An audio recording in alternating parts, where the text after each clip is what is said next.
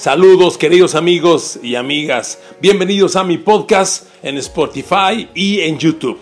Aquí encontrarás el audio con mis opiniones personales de los puntos de vista sobre los temas que me gusta analizar, debatir y compartir contigo. Te agradezco que hayas entrado a ella y espero que la disfrutes. Te invito también a que me envíes tus opiniones y así tengamos un intercambio de puntos de vista. Disfrútalo. Saludos.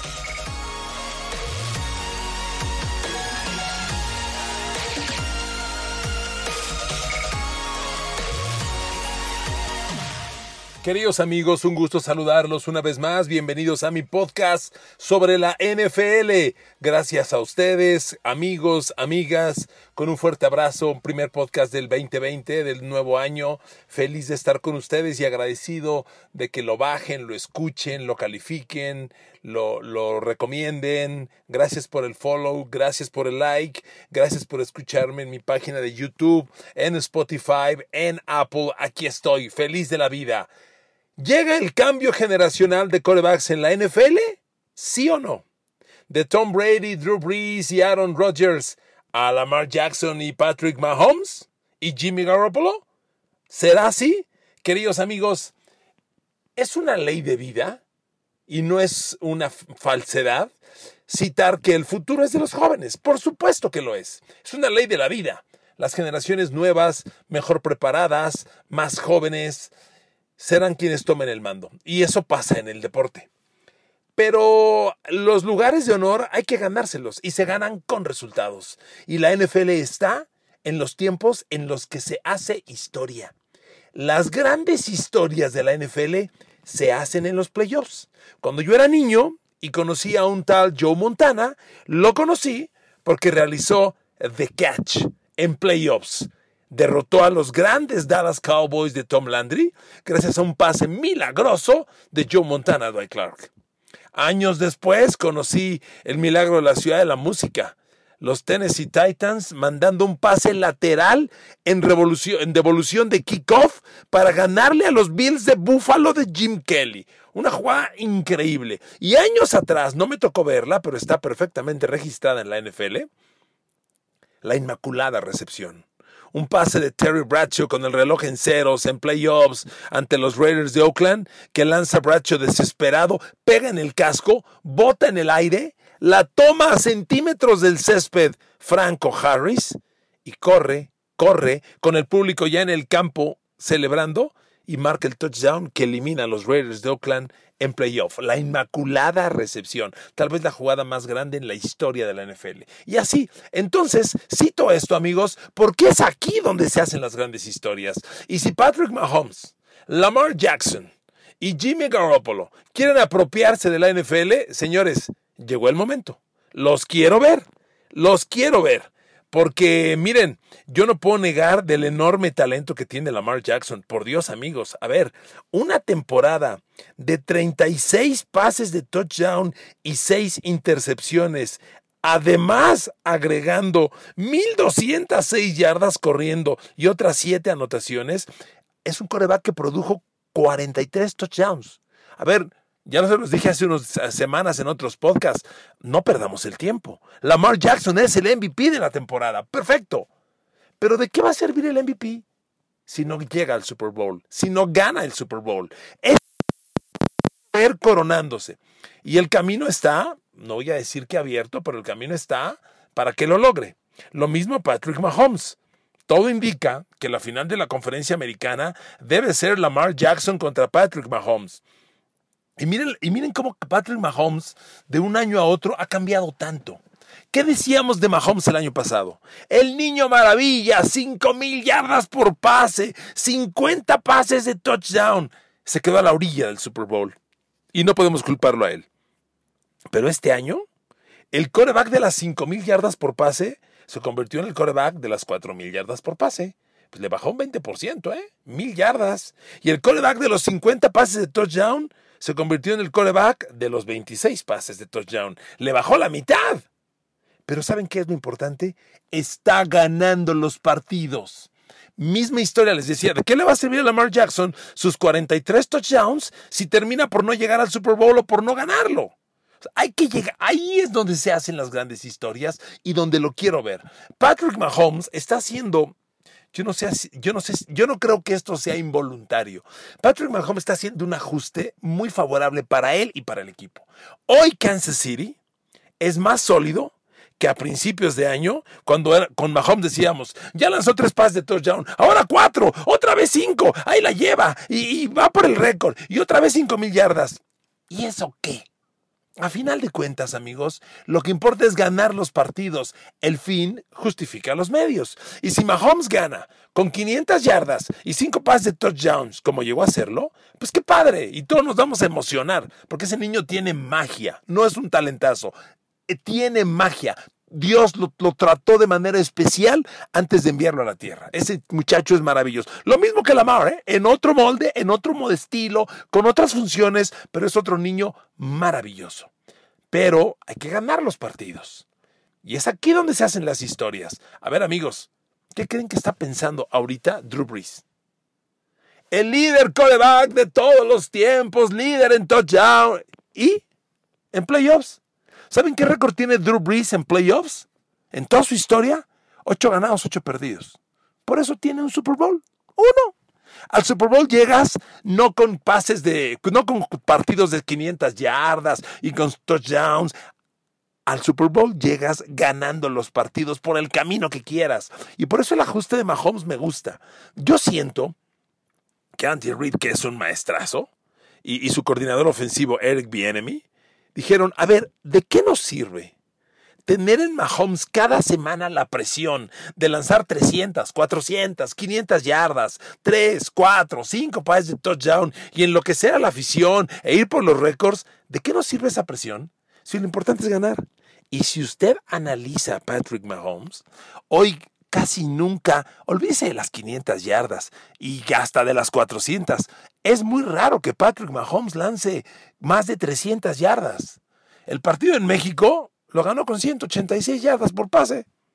Pero vale lo mismo un triunfo con 186 yardas por pase que con 500 yardas por pase. Lo importante es ganar. Y este fin de semana, este fin de semana, hay que ganar y trascender.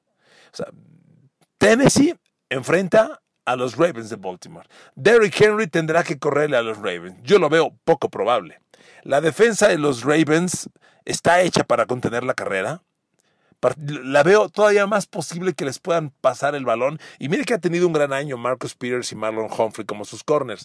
Pero veo más probable que le puedas lanzar el balón a los Ravens que corrérselo. Van a tener un día muy cómodo, además de la casa.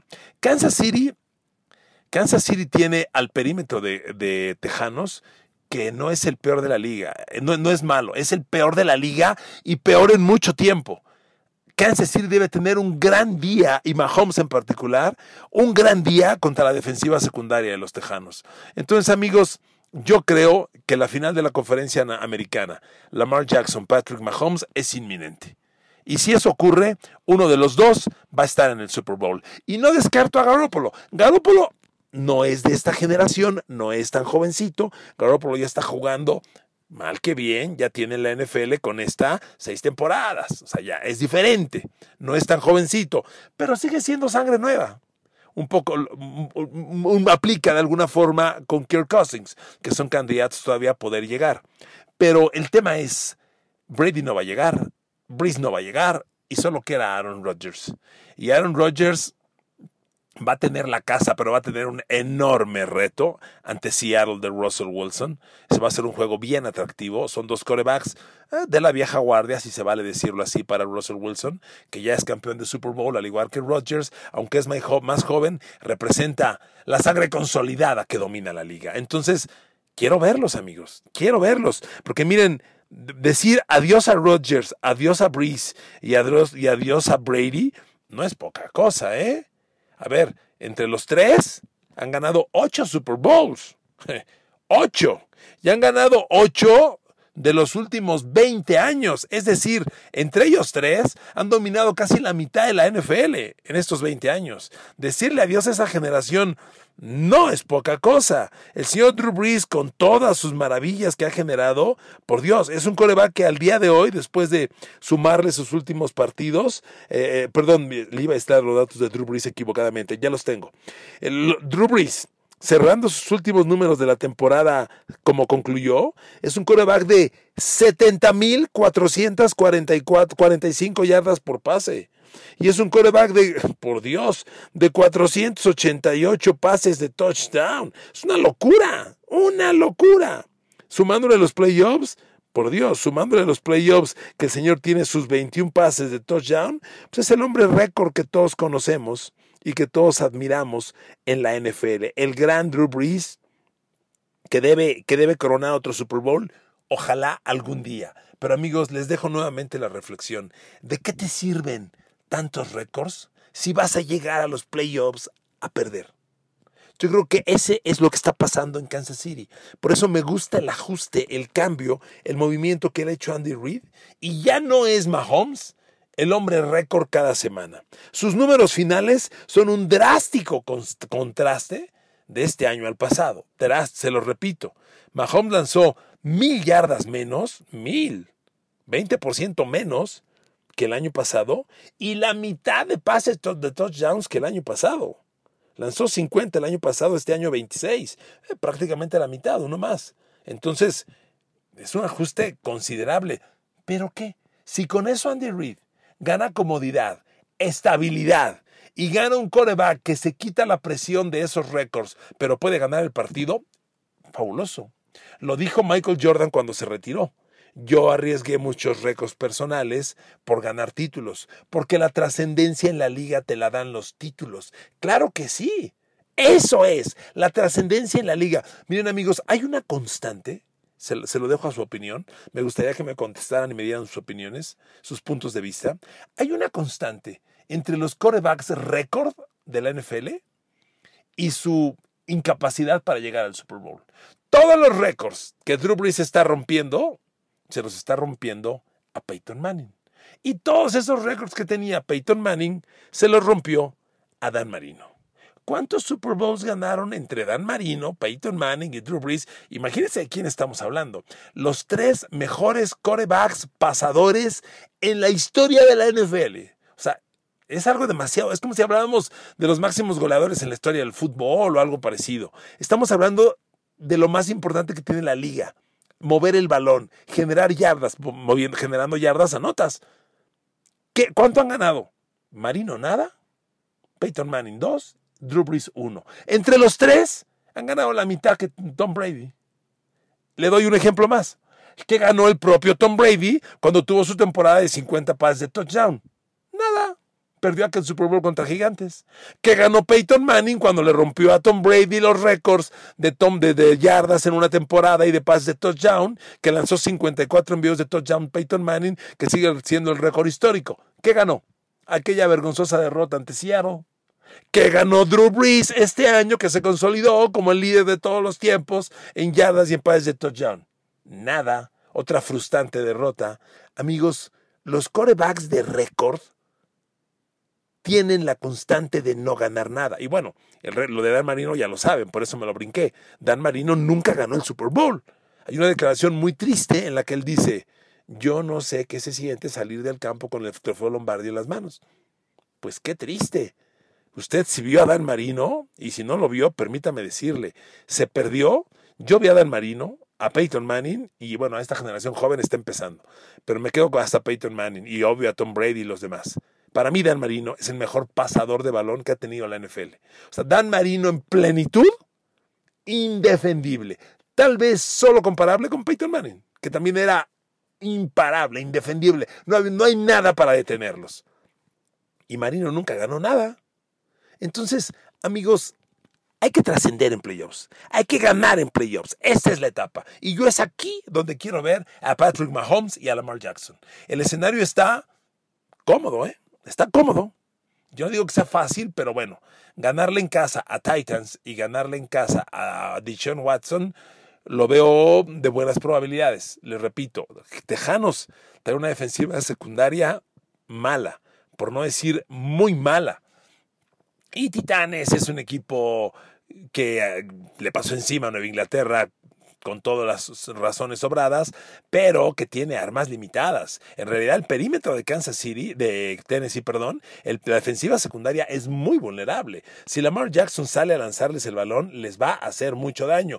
Va a ser interesante cuando quiera correr, porque los linebackers de los Titanes jugaron muy bien ante Nueva Inglaterra y yo no dudaría que puedan tener otro partido así contra Lamar. Pero cuando Lamar se ponga a lanzar el balón, ese perímetro tiene muchos hoyos. Reed Jackson y Logan Ryan. Reed Jackson tuvo una buena temporada. Logan Ryan, con todo y que interceptó ante Nueva Inglaterra y anotó, es un jugador con muchos parches para ser atacado. Amigos, si la renovación de corebacks llegó, si a Tom Brady, Drew Brees y Aaron Rodgers les tenemos que decir adiós para decirle hola, bienvenidos a Lamar Jackson y Patrick Mahomes, yo quiero verlos levantando el trofeo. Quiero verlos. No les sorprenda si la renovación queda en manos de Jimmy Garoppolo o de Kirk Cousins, porque traen muy buenos equipos y muy buena inercia. A ver, Niners tiene la casa todo playoffs y Garoppolo cerró noviembre y diciembre como coreback elite. Lo que le vimos esos tiempos ya es elite. Y Minnesota, bueno, ¿de qué tamaño le gusta el golpe emocional de ir a Nueva Orleans y ganarle a Drew Brees? No hay duda, ¿eh? Kirk Cousins superó a Drew Brees.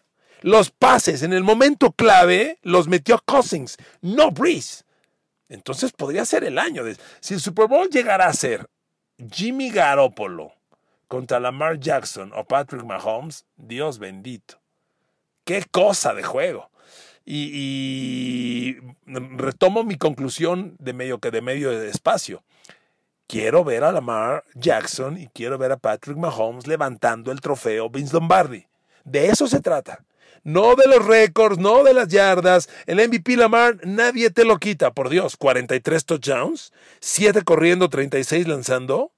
Las yardas que generó Lamar Jackson. Por aire 3127, corriendo 1206. La suma da 4.500 yardas casi. ¡Qué locura!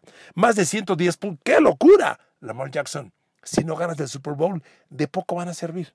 Son corebacks en ascenso están creciendo. Está bien, vamos a verlos. Si no llegan a ganar, tampoco se acaba el mundo ni serían un fracaso.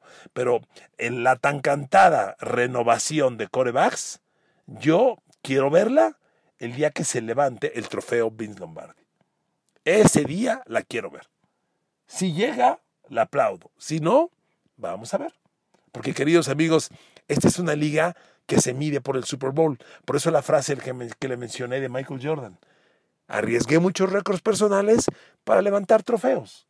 De eso se trata la liga, de eso se trata la, la, NFL, es una liga para ganar el Super Bowl. Y nada que no sea el Super Bowl vale. Es muy triste sumar a esta generación de Drew Brees, a Cameron Jordan, a, a Marshawn Latimore, a Alvin Kamara, a Michael Thomas, sumarlos pues a esa gran serie de televisión que tiene la NFL Network de grandes equipos que nunca ganaron el Super Bowl.